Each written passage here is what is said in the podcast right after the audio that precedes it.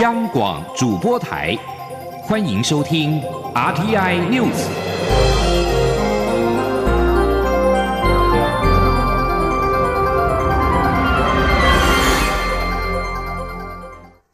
各位好，我是李自立，欢迎收听这一节央广主播台提供给您的 RTI News。针对日本公布了一名自台湾返回日本的俗称武汉肺炎的 COVID-19 疫情的无症状确诊者。中央流行疫情指挥中心今天傍晚举行的临时记者会表示，个案的检验数据还需要进一步的确认。如果确定无误，应该可以列为本土案例。指挥中心也强调，虽然数据还需要确认，但是为了避免有社区传播风险，指挥中心也即刻启动了疫调等相关作为，初步掌握接触者共一百四十人，其中一百二十五人暂列为居家隔离对象。记者肖兆平的报道。中央流行疫情指挥中心二十四号傍晚证实，我方确实在二十三号接获日本官方透过国际卫生条例国家对口单位的通知，指有一位从台湾返回日本的二十多岁女学生是 COVID-19 武汉肺炎的无症状感染者。指挥中心指挥官陈时中表示，这位在日本被检出确诊的个案，在二月底就在台湾，是一名住在南部的学生。其在六月二十号返回日本，在机场被检出阳性反应，目前在日本隔离处置。不过，陈时中也说，我方正积极与日方确认裁检情况，由于还没有得到完整答复，所以暂时不会定出本土案例案。号，他说，这段时间我们跟日本也积极的联络，哈，然后来确定，哈，他这样的一个裁剪的一些情况，好，不过一直到现在都还没有得到一个比较完整的答复，但是我们也决定，哈，因为有这样的情况，所以我们也展开相关的一些议调，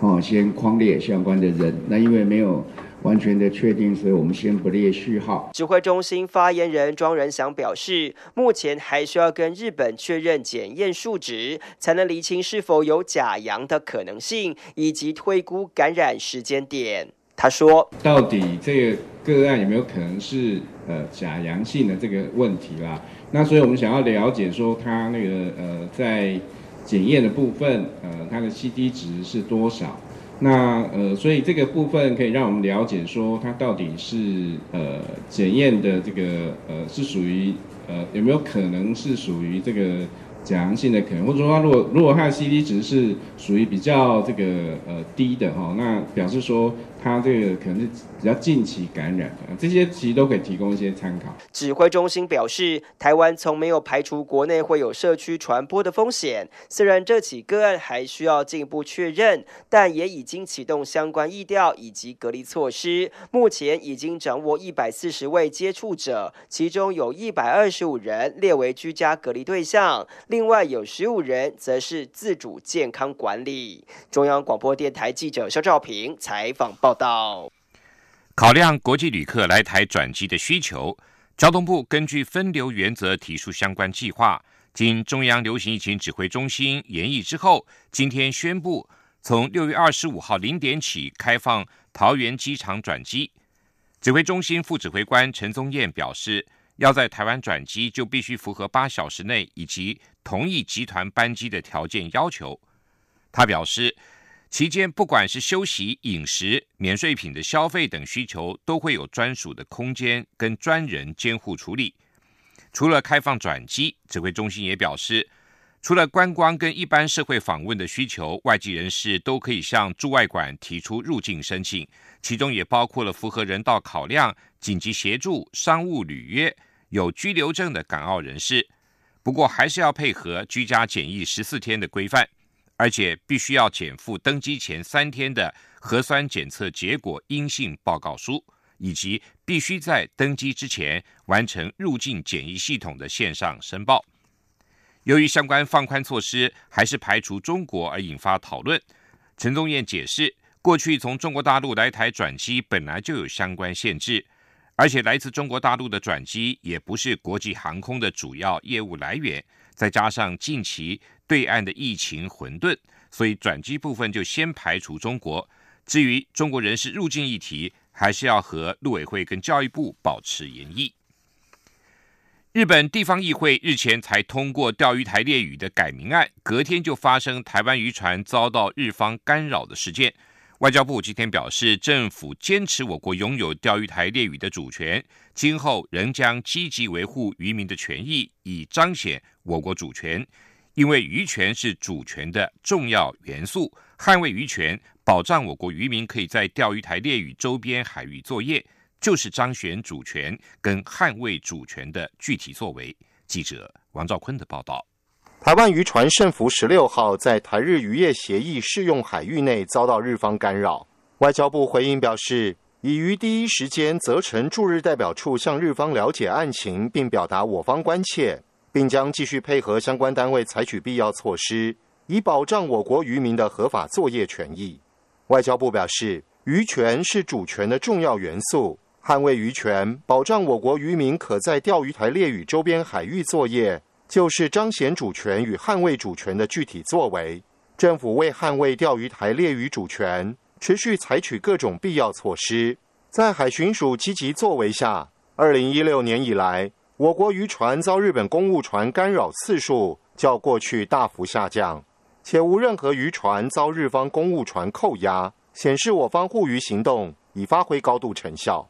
外交部发言人欧江安说：“外交部我们再度的强调，政府坚持我国拥有钓鱼台列屿的主权。今后我们将仍将秉持一贯的立场，与政府相关的部门携手合作，来积极的维护渔民的权利，彰显我国的主权。”外交部重申，这一次钓鱼台列屿更名争议再起，肇因于中国海警船连续巡航钓鱼台海域，甚至发生驱逐日本渔船情事。我国在捍卫钓鱼台列屿主权的同时，也呼吁各方停止可能升高区域紧张的单边行为，审慎处理争议，并避免冲突，以共同维护区域的和平与稳定。中央广播电台记者王兆坤台北采访报道。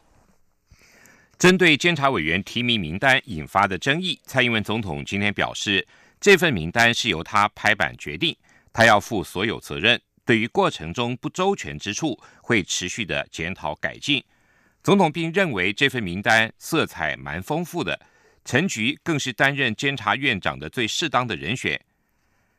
针对考试院跟监察院存废的问题，近来引发的论战，身兼民进党主席的蔡英文总统今天也在民进党中执会中表示，废除考监是民进党一贯的主张，乐见在野党近来也有相同的主张。欢迎未来一同推动宪政改革。不过，总统也强调，监察院尚未修宪废除以前，监察权仍然存在。总统跟国会都有义务遵循宪法所提名跟审查。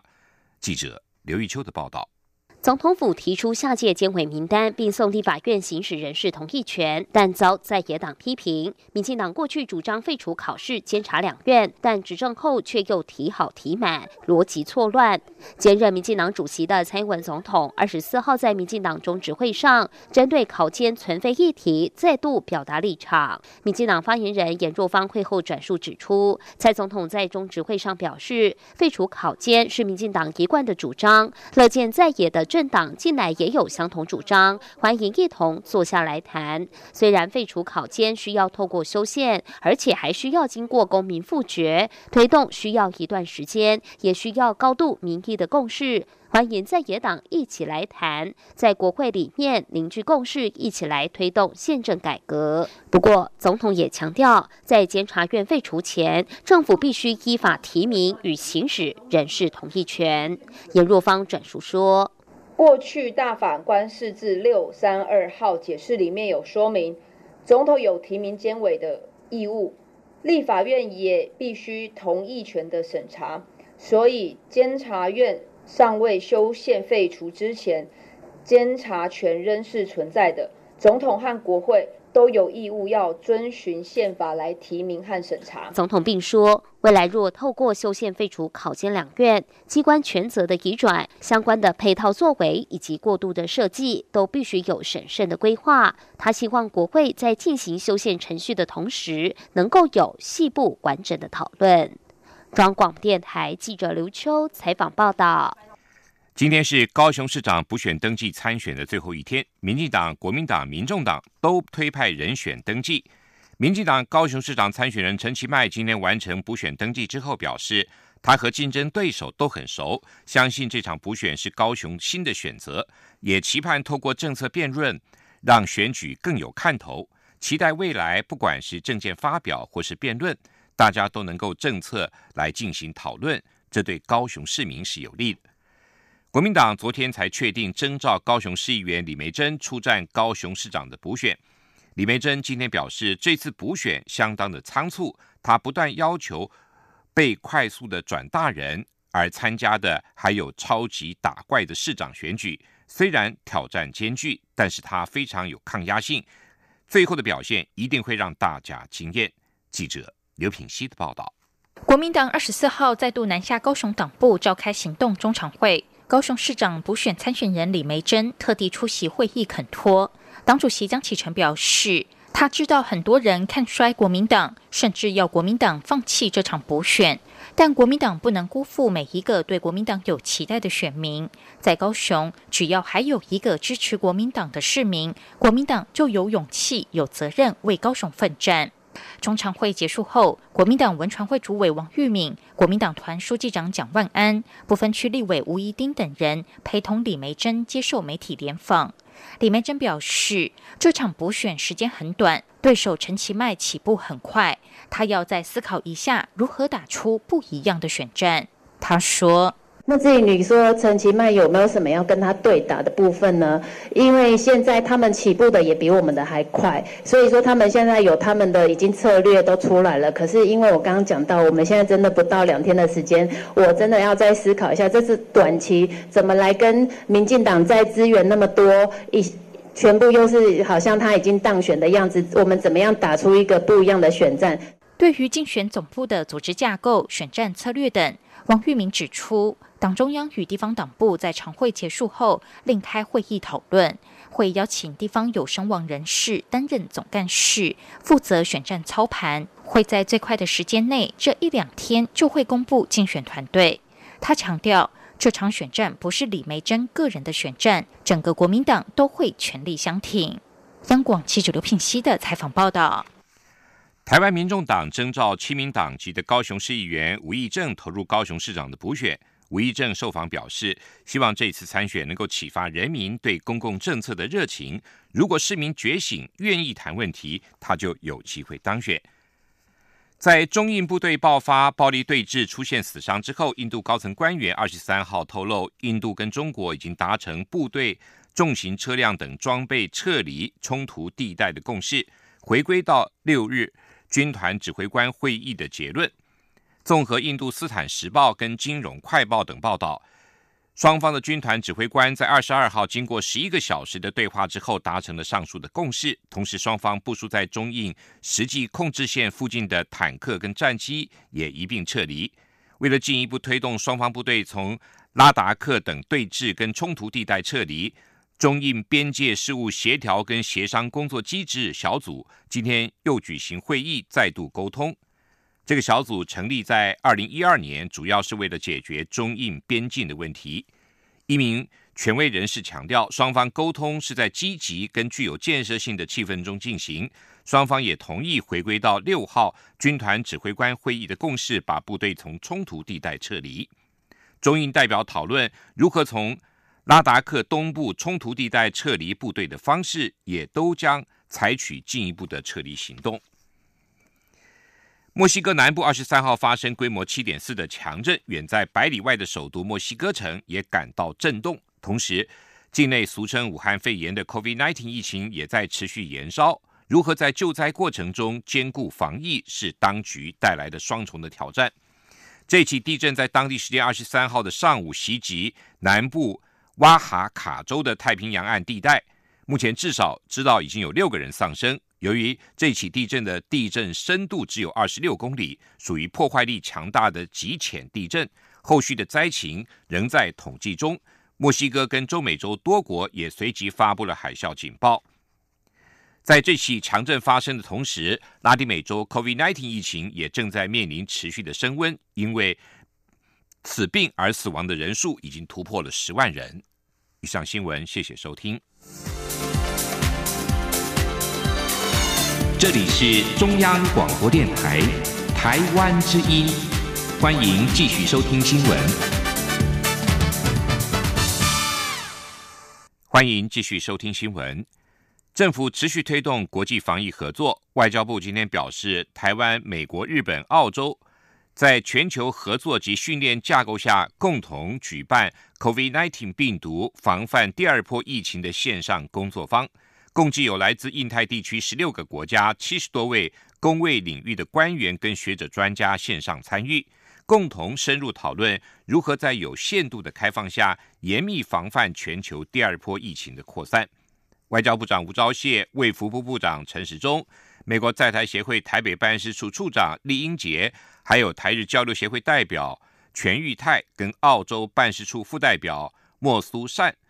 连线出席了活动，并在开幕跟闭幕时致辞。吴钊燮致辞中强调，武汉肺炎疫情呢印证了疾病无国界，所幸台湾采取超前部署，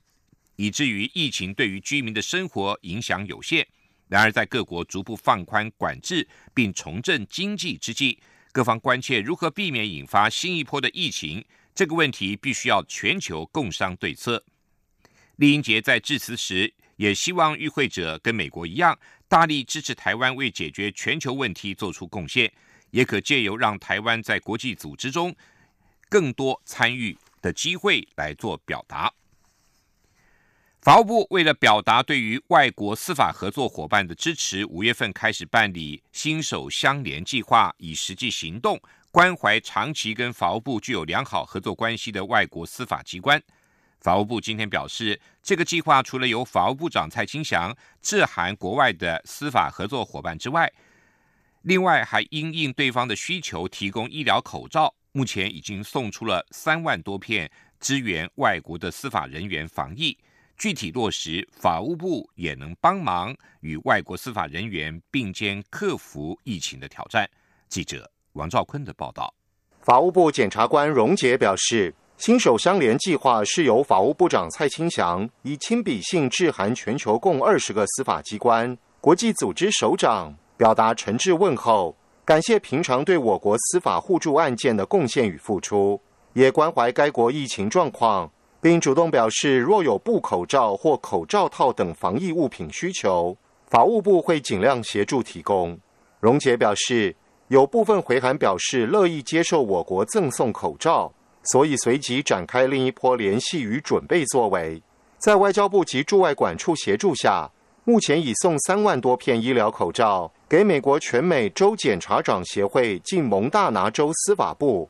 史瓦蒂尼司法部、圣卢西亚内政国安暨司法部及检察总署。荣姐说：“蔡总统先前有说，就是呃，在疫情期间呢，呃，台湾 can help。那其实我们法务部透过这个新手相连计划呢，我们也想要说 MOJ can help。法务部指出，顺畅的司法合作来自世界各国间互信与友谊的点滴累积。法务部将持续办理此计划。”与外国司法人员并肩克服疫情带来的挑战，共同维护全球司法正义。中央广播电台记者王兆坤台北采访报道。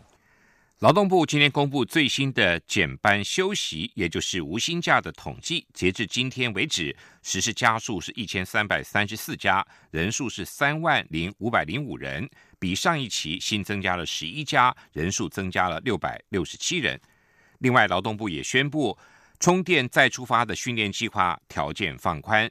劳工领取的津贴将不受减薪差额的限制，补助数额将会依照劳工实际参训的时数给予，合计之后，劳工将能够领到更高的薪资。记者杨文军的报道。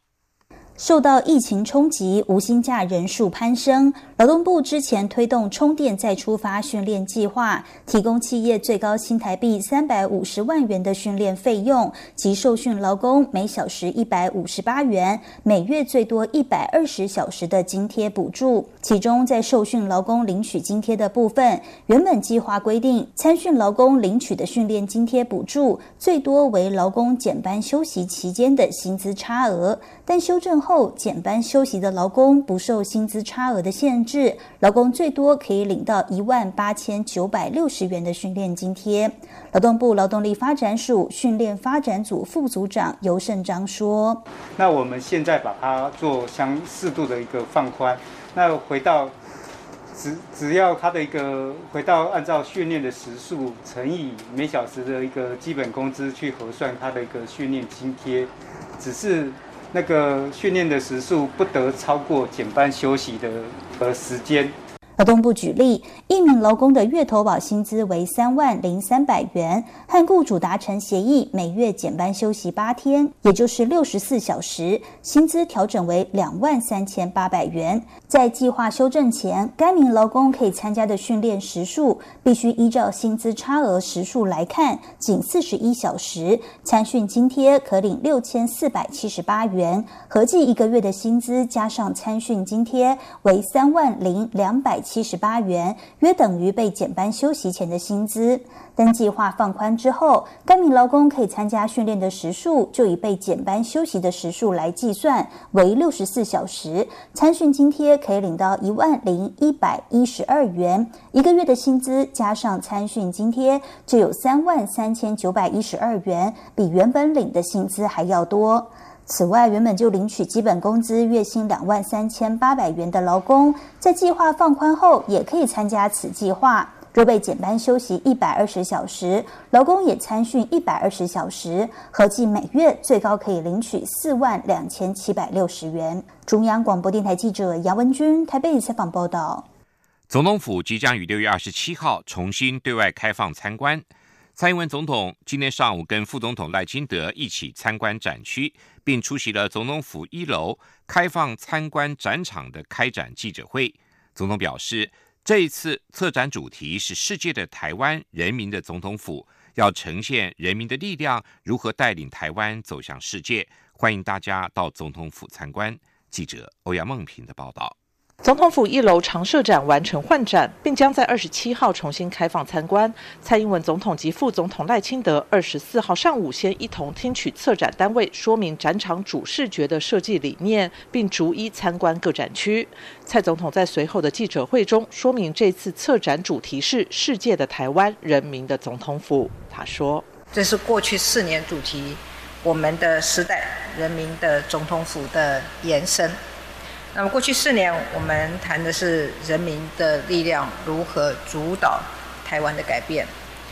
经过四年的努力，现在我们要谈的是人们的力量如何带领台湾走向世界。总统表示，这次撤展带领大家回忆过去几年所有台湾人共同经历的荣耀，包括运动赛事的好成绩、进步法案的通过、民主深化的洗礼、防疫的成功和成果，呈现出对台湾的想象，也督促政府必须不断跟上时代的脚步，带领台湾价值和国际接轨，让国家更自由、更进步、更开放。总统也表示，他知道国人对他的第二任施政抱着很高的期待。他要再次强调，人民的总统府会容纳人民的各种意见，不断调整、修正，让治理更良善。副总统赖清德也表示，这次展览让他很钦佩且感动，尤其主视觉将台湾及世界巧妙融合在一起，并运用各种手法诉说总统府的故事、台湾的民主发展以及台湾社会的样貌。另外，这次展览也运用科技，让民众可以与虚拟的蔡总统互动、合照，处处可以看到创新思维及美学设计，相信能让参观者不虚此行。总统府将在二十七号举行今年第一次大开放，二十九号开始则是每个平日上午都有展出，民众可以免费进入参观。中央广播电台记者欧阳梦平在台北采访报道。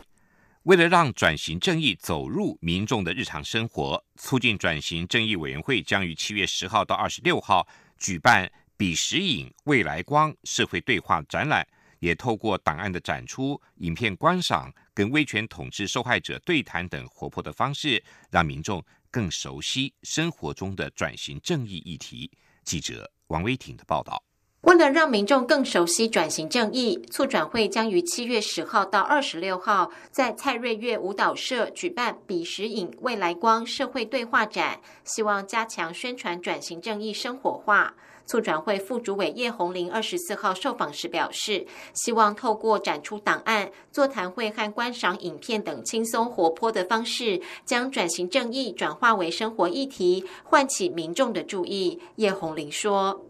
因为转移正义很多民众不太了解嘛，也觉得我们应该有很积极的责任去做社会推广，就是说用展览比较活泼的手法去把一些转移这些过去大家认为很严啊或者的话题去议题去转化，那也会搭配各种周边活动的举办，演讲啊、座谈啊、观影啊，然后邀请各界的人士，然后一起希望带动整个的讨论。展览内容包括政治档案开放、平复司法不法、不易遗址保存等促转会业务范围的文件或成果，也会邀请艺文界人士、威权时期受害者或家属举办座谈，畅谈一路走来的心路历程。展览也设计了互动小游戏，希望促进与民众的对话。比时影未来光特展七月十号上午正式开幕，展期十七天，将办理十五场推广活动，展览免费入场。活动期间也会安排蔡瑞月舞蹈研究社演出经典舞作，多元推广转型正义和人权议题。中央广播电台记者王威婷采访报道。卫生福利部疾病管制署去年六月进行病媒蚊的监测，发现了新兴人畜共通传染病。坦布苏病毒，农委会家畜卫生试验所今天表示，去年十二月在合作鸭场确诊此病毒，致死率不高，鸭蛋煮熟吃没有余虑。农委会家畜卫生试验所所长邱垂章表示，这个病毒会感染家禽，但是致死率不高，混合感染致死率才高。由于这项病毒不是世界动物卫生组织 OIE 所规定要通报的动物疾病。看起来也不会造成产业重大损失，因此就是新闻给农委会防检局通知检测到新病毒，未来疫病诊断时要纳入参考。继续为您报道今天的前进新南向。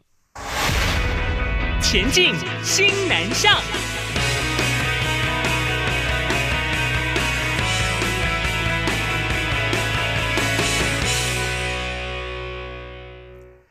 台湾开放包括新南向国家等十一地的境外生入境，教育部近日也发函，请各县市政府协助大学校院申请防疫旅馆，以便境外生抵台之后安排十四天的居家检疫。中央流行疫情指挥中心日前宣布，优先开放十一个低风险国家地区应届毕业生分批返台就学，包括新南向国家的越南、泰国、澳洲、纽西兰、汶莱等。教育部确认没问题后，就会回复学校，以便通知学生来台。由于现在许多大学仍在上课期间，还没有放暑假，因此境外生优先入住校外防疫旅馆。教育部已经在二十三号发函给各县市政府，请各县市政府协助各大学校院申请防疫旅馆的事宜。按照教育部的规划，境外生下机之后，必须由机场检疫人员确认没有发烧或相关症状。再经通关程序抵达入境大厅，依照告示牌前往教育部跟大学轮值柜台报告，引导搭乘机场的防疫车队或是学校的防疫专车接送到防疫旅馆。输出入银行为积极协助我国厂商拓展外销市场，或经管会颁发系统整厂跟工程产业输出连带平台优等银行奖的表扬。本国银行共有三十六家，只有两家获得这项殊荣。我国厂商为了拓展西南向市场时，如果遇到大型的系统整厂跟工程产业输出案件，由输出银行洽各公民营银行筹组连带案件，也可以透过各经贸单位转介机制，推介优质系统跟整厂输出案件进行金融支援专案规划。由输出入银行跟各公民银行筹组连带案，整合银行的金融资源，协助厂商适时的取得所需要的资金，提供金融支援。不仅如此，输出入银行为了协助厂商争取出口商机，也积极的跟各经贸单位举行座谈会，说明系统平台的运作机制，建立专责的联络窗口。当厂商有授信需求时，能够及时的转介到连带平台办理，以确保转介管道的畅通跟办理的效率。以上这一节 RTI News 由李自立编辑播报。